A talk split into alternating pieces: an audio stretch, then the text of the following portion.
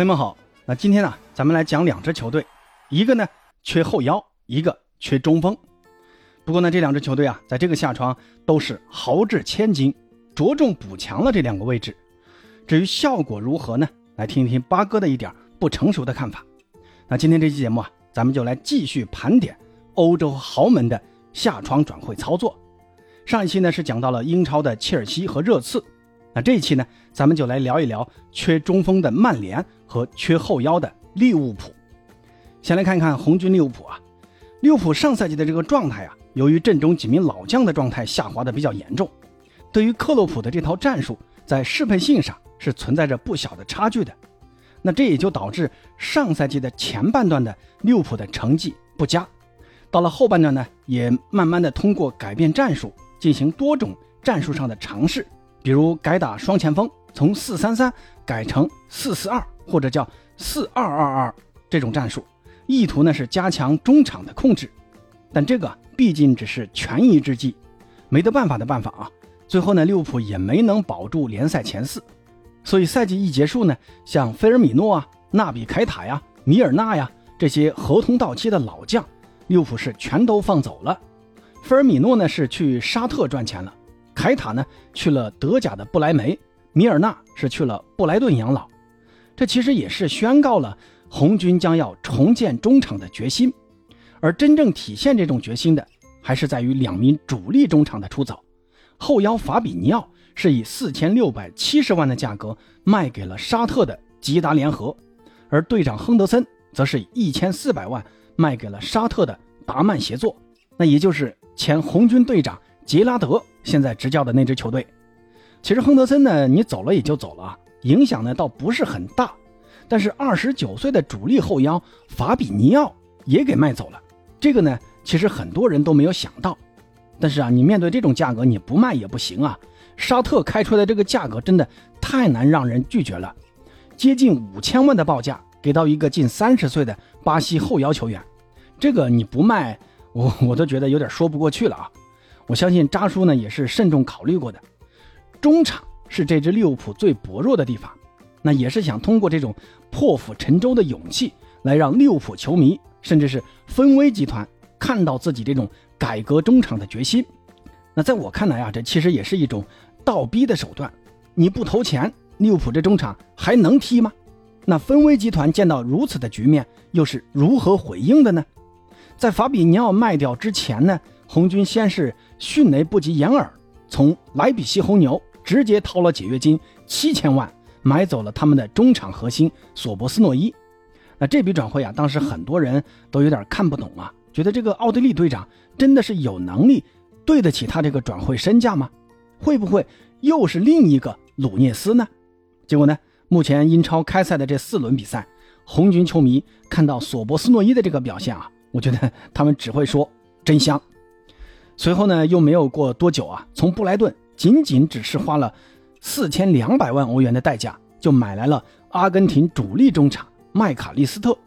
据说呢，利物浦是在仔细研究了麦卡利斯特跟布莱顿之间的这个合同中啊，发现了一个漏洞，最后呢，得以以一个相对较低的价格拿下了小麦。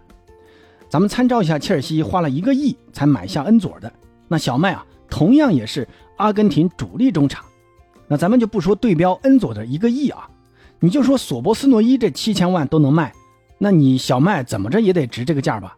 但最后呢，只花了四千两百万，不得不说啊，红军这是做了一笔非常好的生意。但问题呢就出在了这里啊，之后谁都没有想到沙特人会突然出手拿下了法比尼奥，那在卖掉了法比尼奥之后呢，引进后腰。就成了芬威集团或者说利物浦的转会经理的头等大事。当时呢，跟利物浦传过绯闻的后腰人选，像阿姆拉巴特、凯塞多、拉维亚、帕里尼亚等等一大批优秀后腰。其中凯塞多呢，还曾经在布莱顿和切尔西之间快谈妥的时候，利物浦突然报价一点一个亿，试图截胡。结果凯塞多啊认准了切尔西，呃，最后是拒绝了利物浦啊。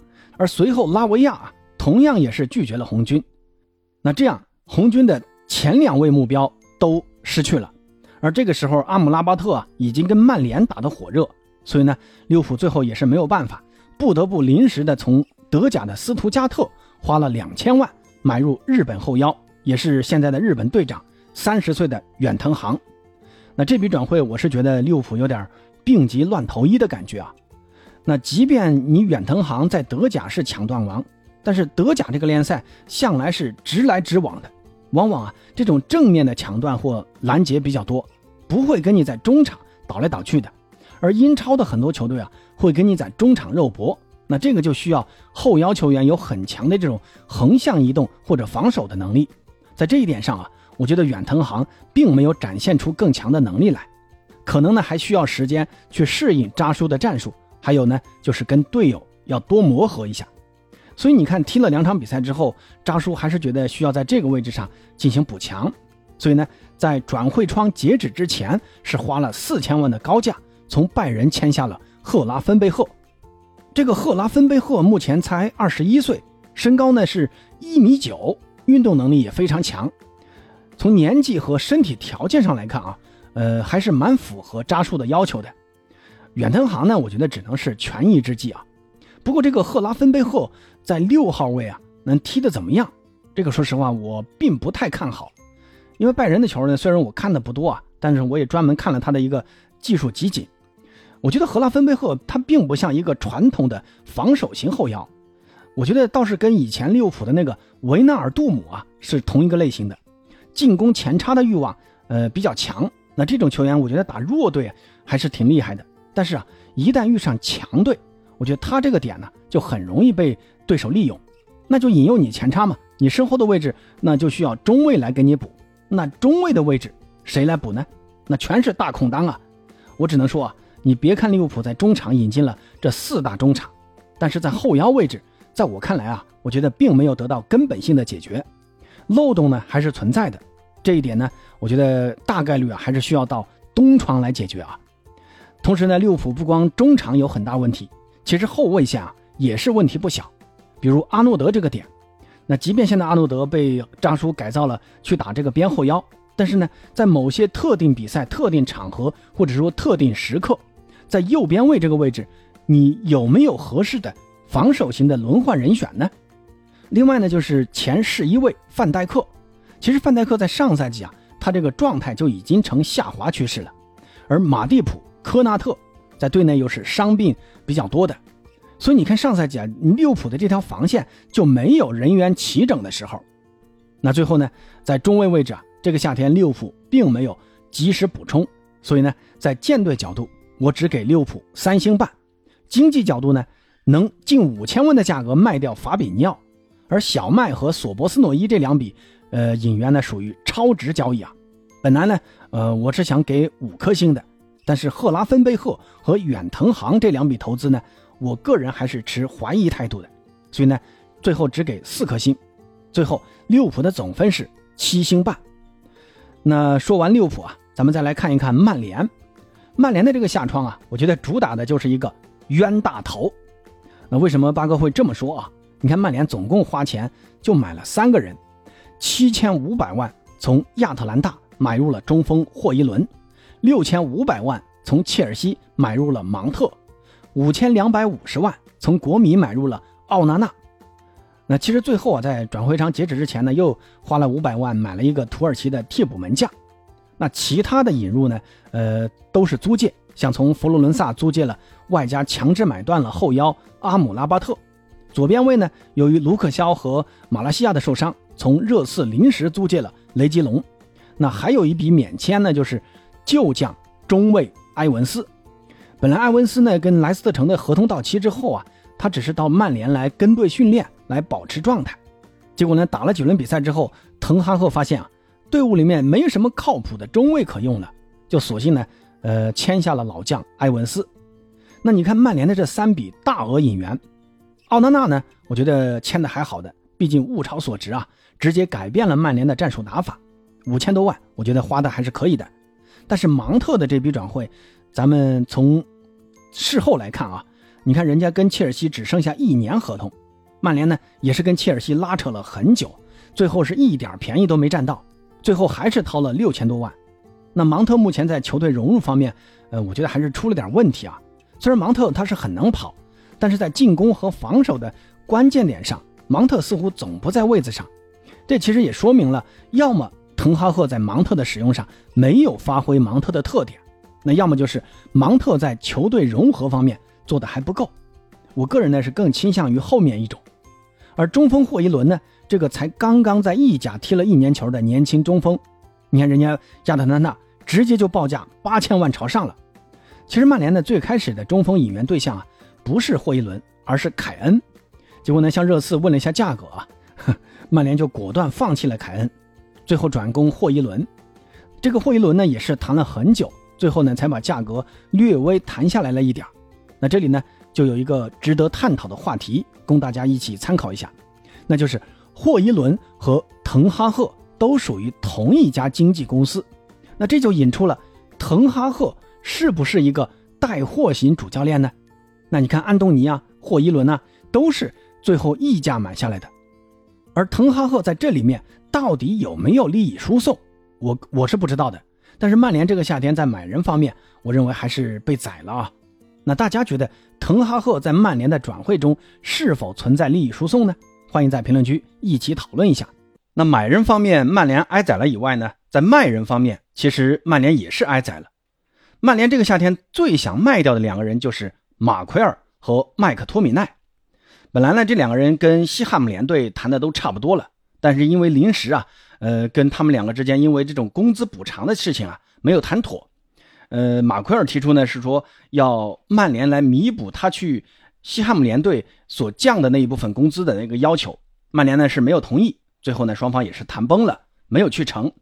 麦克托米奈这种情况其实也差不多啊。听说呢，弗洛姆在他们的后腰帕里尼亚当时要去拜仁体检的时候啊，还专门去找过麦克托米奈，但是呢双方还是没有谈拢，最后呢两个人都留在了队里。那这两笔转会没有成功呢？我是觉得对于曼联的影响还是挺大的，因为这个夏天啊，曼联的支出是非常大的，但是收入啊其实是非常低的。最大的一笔卖出呢，就是上赛季租给森林的替补门将亨德森，这个赛季呢，呃，是一千七百五十万卖给了水晶宫，而艾伦加呢，也是一千七百五十万卖给了诺丁汉森林。艾兰加上个赛季在曼联已经是没有位置了啊，那现在去了森林呢？那通过前几轮这个比赛的表现来看啊，我觉得艾兰加是印证了那一句话：人挪活，树挪死。那其他的卖出呢，最大的就是弗雷德，他呢，呃，跟曼联还剩一年合同。弗雷德的这个技术风格啊，我觉得应该是入不了滕哈赫的法眼。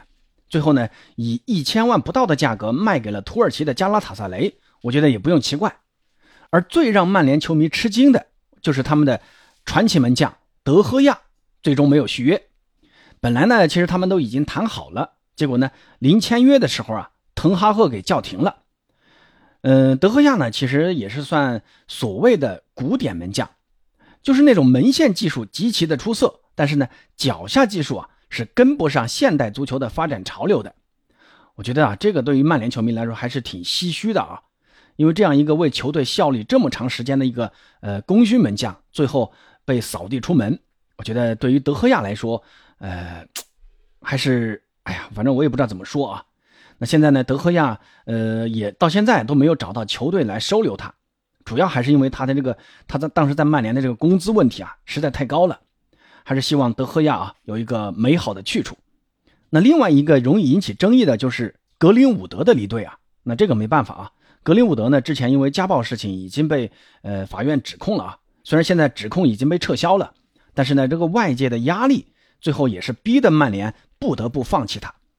至于其他的球员，像萨比策啊、韦格霍斯特啊，那这种临时租借过来应急的呃球员，那最终没有买断，那也是预料之中的事情。而在舰队方面啊，那我个人是觉得，呃，这几笔转会还是符合滕哈赫的要求的，像出球型门将、身体条件出色的大中锋、跑动积极的中场。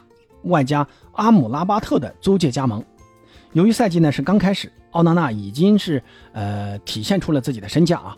而中锋霍伊伦和芒特呢，目前踢的也不多，这个呢还需要继续观察。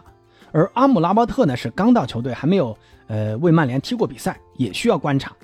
但是啊，就这几个引援来看，曼联的这个建队思路还是比较清晰的。而且呢，也都基本实现了滕哈赫的要求。那至于效果呢，我觉得还需要有待观察。所以曼联的舰队角度，我给四颗星。经济角度呢，在买人方面啊被宰得厉害，而卖人方面两笔关键的卖出都没有最终实现目标，所以呢，我只能给三颗星。最后总分是七颗星。其实很多人看了新赛季曼联这前面几场的发挥啊，你看首轮是被狼队全场压制，最后侥幸赢球；次轮呢是被热刺完爆；第三轮呢是两球逆转；第四轮被阿森纳绝杀。但是就这几轮的表现来看啊，呃，曼联的这个状态啊是呈上升趋势的。第三轮呢那个逆转你就能看得出来。而打阿森纳这场比赛，我认为曼联的发挥并不是大家所说的那么不堪入目。如果加纳乔的那个球啊，他没越位，没有问题，那绝杀的就应该是曼联，那也不会有后面这么多的争论。只是现在曼联的问题啊，不仅仅是在场内。你看啊，刚刚把深陷家暴问题的青木格林伍德送走了，现在安东尼又出来了，也陷入了家暴问题，被曼联呢最终是通知暂时不用归队。那至于安东尼最后什么时候归队，我觉得还是要取决于他的这个案子什么时候结束。而桑乔呢，在打阿森纳那场比赛中都没有进入滕哈赫的大名单，最后呢也爆出了跟滕哈赫之间的这个嘴仗问题。我觉得曼联现在需要赶紧啊，抓紧时间解决这些问题啊。不过我对于滕哈赫处理危机的能力还是蛮看好的。你看去年 C 罗那个事儿就已经看出端倪了，呃，滕哈赫也用他这种雷霆的手段迅速扭转了曼联当时极度向下的这个局势。最后还是要说一声啊，加油吧！好了，关于曼联和利物浦的这个转会盘点呢，就先说这么多。有什么不同意见，欢迎在评论区留言。咱们下期再见。